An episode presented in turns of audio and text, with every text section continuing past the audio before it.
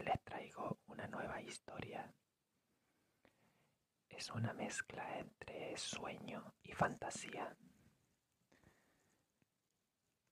Espero que les guste y como siempre se traten de relajar e imaginar las situaciones que les voy a ir contando. La historia dice así. La otra noche estaba tratando de conciliar el sueño. Para dormir tranquilo me gusta imaginar paisajes que me den calma.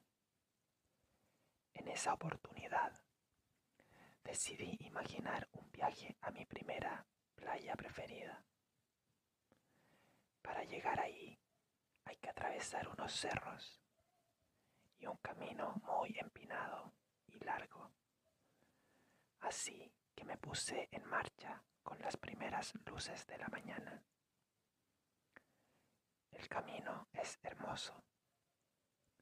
Uno se puede encontrar con pequeñas cabañas donde se ve gente haciendo sus labores de campo, como cortar leña, regar sus huertos y alimentar a sus gallinas. También me gusta porque está lleno de árboles, pero no cualquiera, sino que distintas especies nativas muy diferentes unas con las otras. De tanto caminar, me dio sed y en ese momento no llevaba agua.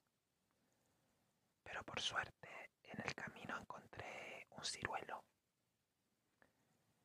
si bien sus frutos eran pequeñitos, estaba repleto. Estaban tan maduros que al apretarlos con los dedos caía un chorro de jugo, dulce, muy dulce. Los acercaba hacia mi boca y los apretaba. Repetí esto hasta que se aplacó mi sed. Los huescos y la pulpa que me quedaron de los frutos los devolví a la tierra bajo el ciruelo. Continué caminando y desde unos arbustos apareció un infaltable perro. Se me acercó muy alegre, revoloteando la cola. Así que le acaricié el lomo y caminamos juntos. Luego de un largo camino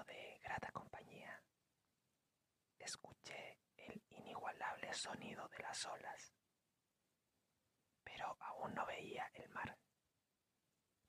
Tenía que rodear la última curva del cerro para lograr verlo. Sin pensarlo, corrí y el perro rápidamente se me adelantó. Tenía mucho más buen físico que, yo. Por fin, y desde las alturas, ese paisaje que tanto extrañaba. Esa playa rodeada de grandes cerros que parecían murallas que la protegían de ser encontrada. Pero yo tenía la suerte de estar ahí y quise hundir mis pies descalzos en la arena. Así que me apresuré a descender por el camino cuesta abajo. Pero al hacerlo me di cuenta que mi amigo perruno no vendría conmigo. Así que volví a despedirme y luego pude continuar tranquilo mi camino. Cuando llegué a la arena, me saqué los zapatos y los calcetines para poder sentir con los pies. Y caminé lentamente para apreciar cómo la arena se juntaba sobre el empeine de mi pie y luego al levantarlo caía como un reloj de arena. Me senté tan cerca como pude de las olas, sin llegar a mojarme, por supuesto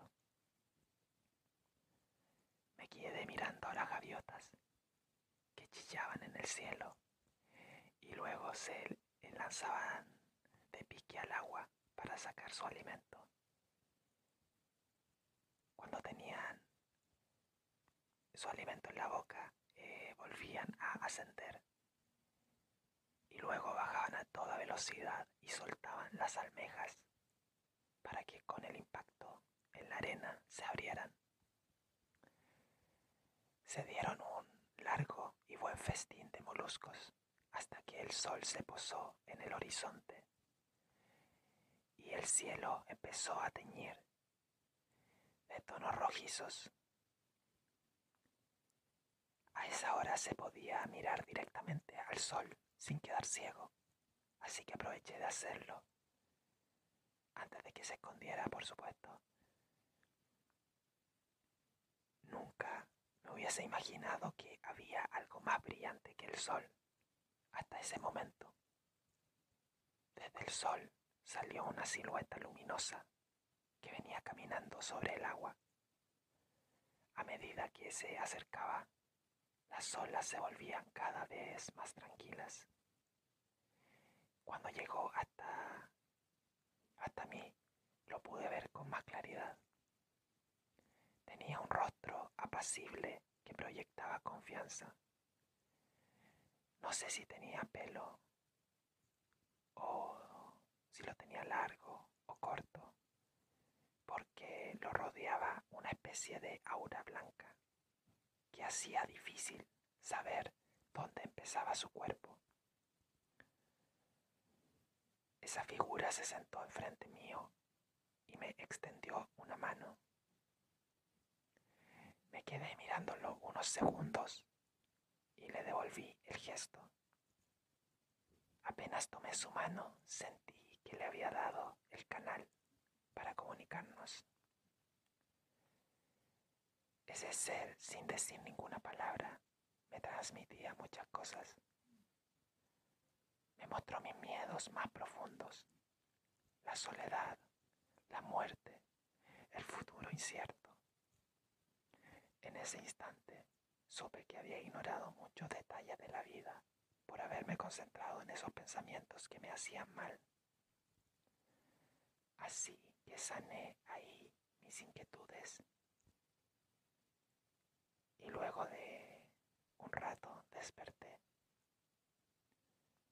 y más aliviado que nunca. A ese ser que conocí en la playa lo llamé Lumia y hasta el día de hoy siento que me acompaña aún estando despierto. Como por ejemplo cuando siento que no puedo estar haciendo nada más que lo que hago y así aprovecho cada mínimo detalle de la vida.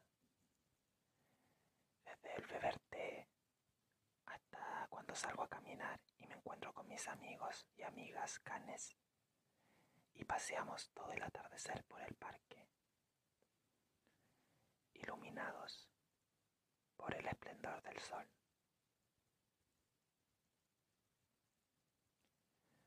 Bueno, eso ha sido todo por hoy. Espero que la historia le haya gustado y me gustaría saber eh, qué les parece, si les relaja mi voz o si no. También me gustaría saberlo para tratar de mejorar. Así que síganme en las redes que están ahí en la descripción de mi podcast. Cuenta o sea, cuentos punto alternos. Así me pueden encontrar en Instagram y en Twitter. Y les agradecería que me escriban para saber qué les parece. Sin más que decir, me despido. Que tengan lindos sueños, o buen día, o buena siesta, como sea descansen. Hasta la próxima.